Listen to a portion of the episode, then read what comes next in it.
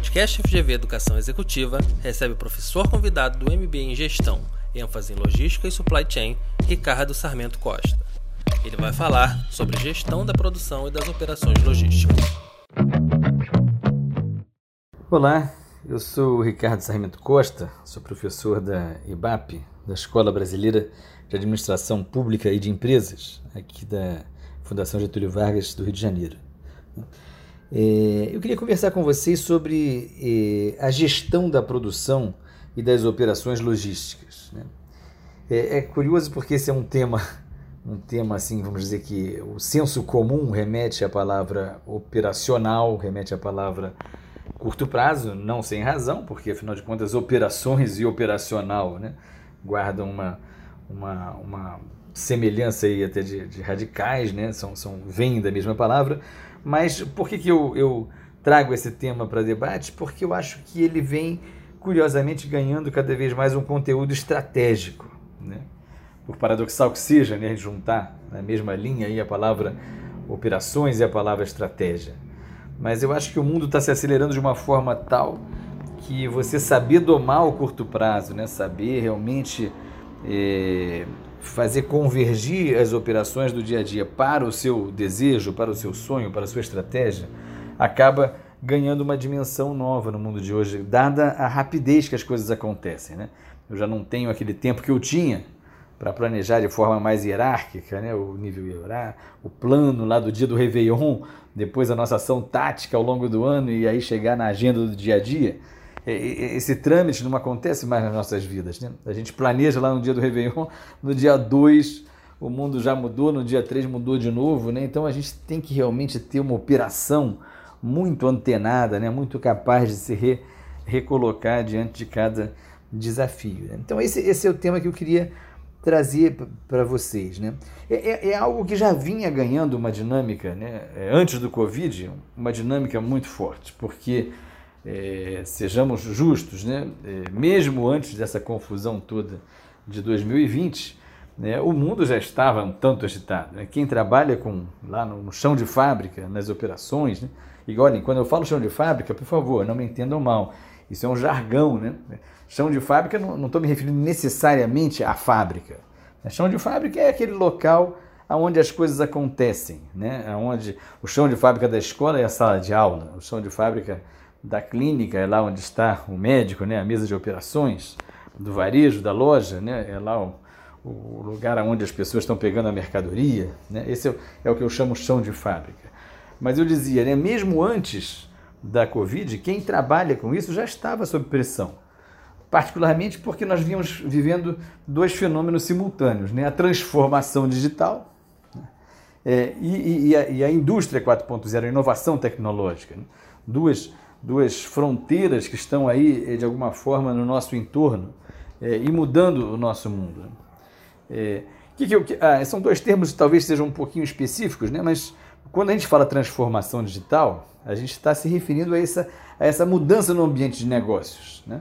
É, é, o cliente, né, que antes era um alvo que eu, de certa forma, podia fazer a cabeça, agora o nosso cliente não é mais assim. Né? Ele está muito antenado, está muito é, interrelacionado, ele trabalha numa rede né, social, é, ele é muito influenciado pelos amigos, ele influencia os amigos. Então o cliente ganhou um, vamos dizer, um empoderamento que ele não tinha. Né? E a gente já, já tem que agora, ao invés de tentar fazer a cabeça dele, a gente tem que de alguma forma acompanhar para onde ele está indo né, e tentar entregar as coisas. Isso, isso, isso se refere a essa, essa mudança de ambiente da transformação digital. Né? Outra mudança incrível, né? A, ideia do marketplace, né? Nós já tínhamos no mundo físico, né? a praça de alimentação, os concorrentes ali, de certa forma, colaborando né? para que o cliente tivesse mais probabilidade de lá ter é, e comprar. Agora, no mundo digital, isso se tornou uma realidade. Né? Você vê a Amazon no seu marketplace trazendo para dentro do mesmo, da mesma área de venda dos seus próprios concorrentes, mas ao mesmo tempo entendendo o que está se passando com a concorrência, né? criando estratégias de competição. Então é um mundo onde a fronteira entre o, quem faz e quem, e quem compete né, já não é mais tão clara assim quanto era. Né? É, Some-se a isso toda a mudança da, da, da, da informação, né? hoje em dia todo mundo querendo acompanhar o que o cliente está fazendo, mais até do que ter as informações consigo, porque não dá tempo de processar. Né? Então você vê o, os grandes players da informática tentando, na verdade, acompanhar o andamento do cliente e fazer as suas estratégias de negócio em cima dessa, dessa, dessa inteligência artificial de dados. Né? É, eu acho que também temos aí uma dimensão no mundo nova é, é, que, que, questiona muito as lideranças, né? porque presumem que eu vou ter que ser capaz de, como o mundo está muito rápido, né? de, de rapidamente colocar uma coisa no mercado, talvez eu tenha que aceitar um nível de erro e de incerteza maior do que eu aceitava. E, e principalmente ter essa capacidade de mudar e adaptar o tempo todo. Né? Rapidez e adaptação, rapidez e flexibilidade são duas palavras que vêm né, decorrentes dessa mudança da transformação digital. Né? A outra palavra que eu citei ali adiante, né, ali antes, foi, foi a indústria 4.0. Né? É, é, é, tipo o ovo e a galinha. Né? A gente não sabe se o mundo, o mundo muda e aí puxa a inovação tecnológica, ou a inovação tecnológica avança e entrega um mundo novo. O fato é que não é importante. O importante, quem veio primeiro, não é, não, não é o, o relevante. Né? O importante é que está aí, né? Está aí essa mudança no ambiente de negócio e está aí uma mudança também nas possibilidades de ação nossas. Né? Nós nunca tivemos né, tantos meios, tantas eh, tecnologias, inventos eh, à nossa disposição. Tantos que a gente nem sabe direito como usar. Né? Eh, esse é o fato novo.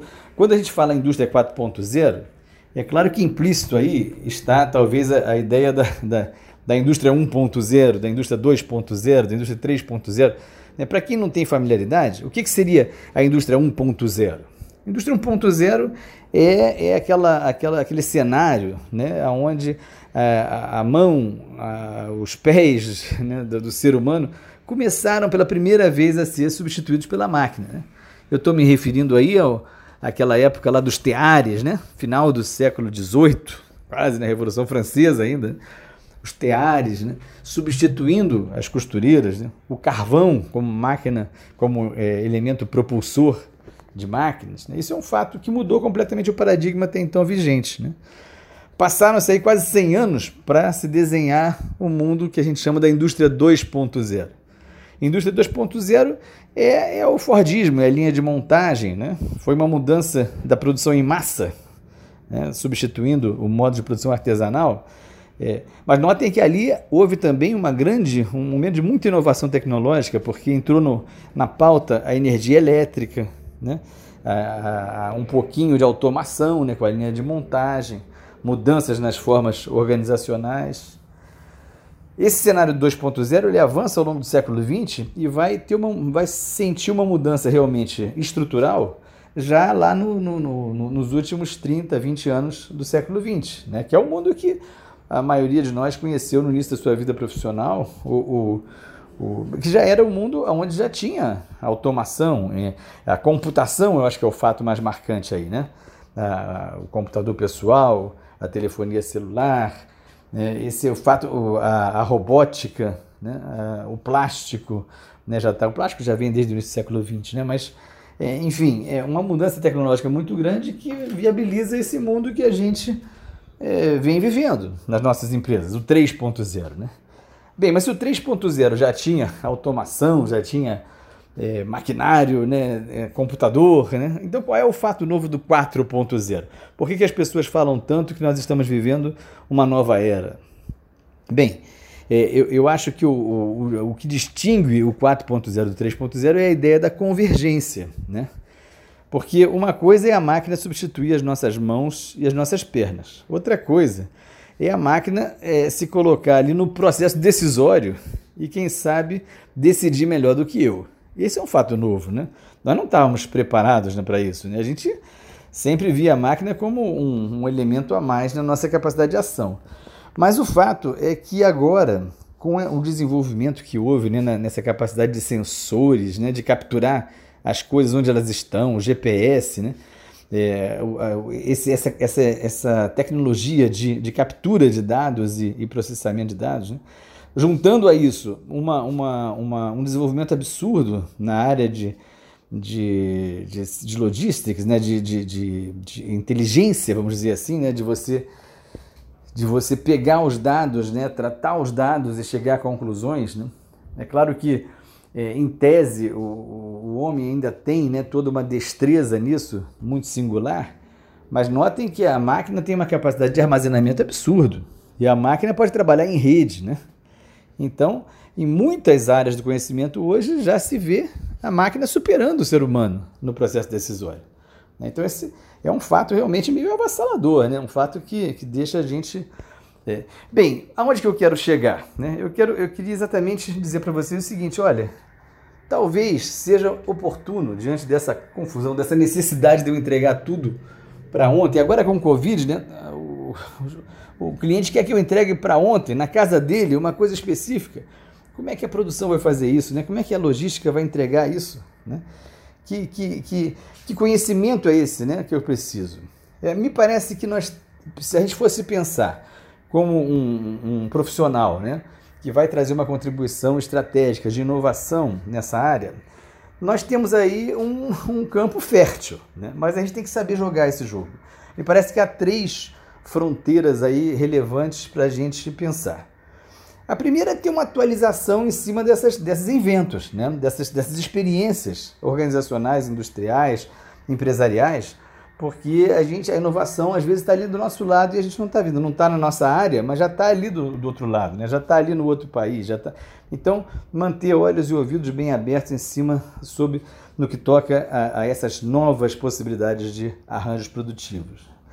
O segundo aspecto que eu acho relevante é o seguinte: a gente vai ter que saber fazer escolhas, né? Poucos de nós trabalham na Amazon, na Google. Muitos de nós trabalham em empresas. Né? O Brasil não é o Vale do Silício. Né? O, a cidade grande é diferente do campo. Né? O, há, há camadas sociais mais abastadas e há outras muito mais carentes. Né? Como é que esse processo vai acontecer? Né? Ele vai acontecer de forma muito heterogênea. E a gente vai ter que saber fazer escolhas. Me parece que o gancho para a gente é, jogar bem o jogo é a gente é, refletir sobre o aprendizado organizacional que as empresas tiveram nos últimos 20, 30 anos. Né? Existem boas ideias que estão aí no ar, né? não é à toa que as empresas estão vivas. Acho que, acho que, não, acho que não se atualizaram já feneceram. Né? Há conhecimentos que podem ser aproveitados, podem ser muito úteis. Por exemplo, a teoria das restrições. Né? Se você não tem todo o dinheiro do mundo, se você precisa fazer escolhas, entender na sua cadeia de suprimentos, né? aonde estão seus gargalos. Né? Entender que nem tudo nem toda a cadeia de suprimentos é, se relaciona com o faturamento da mesma forma.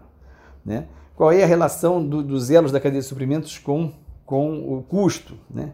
A teoria das restrições, eu acho que ela te ampara, te dá essa dica. Né? Olha, vai por ali, vai ter muito mais impacto se você for por ali. O outro campo, é, é eu acho que é o pensamento enxuto. É o pensamento enxuto, muito em voga nas organizações industriais, mas com amplo espectro de aplicação em serviços. Né? É, é, olha, se você tem que fazer escolhas, o que, que diz o Lean, o pensamento enxuto? Talvez a pauta devesse focar no cliente. Porque, poxa, se você tem pouca, pouco dinheiro na mão e muito desafio na frente, entender da tua cadeia de, como a tua cadeia de suprimentos se relaciona com o valor ofertado pode ser a dica para você, né, com pouco investimento, fazer muita diferença.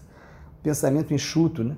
A própria discussão da gestão integrada da cadeia de suprimentos né? Então, são conhecimentos, vamos dizer, tradicionais, mas que podem ser reapropriados nesse momento com muito valor.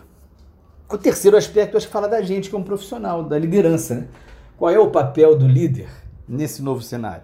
Né? O líder, a chance do líder virar gargalo é enorme. Se ele não aprender a delegar, se ele não, não, não, não potencializar suas equipes para que elas tenham uma, uma, autoridade de decisão maior nas linhas de frente, né? como é que eu estruturo esse processo organizacional, a gestão do cotidiano? né? a questão dos KPIs, dos, dos das indicadores chaves né, da performance, né? isso tudo é muito relevante. Né?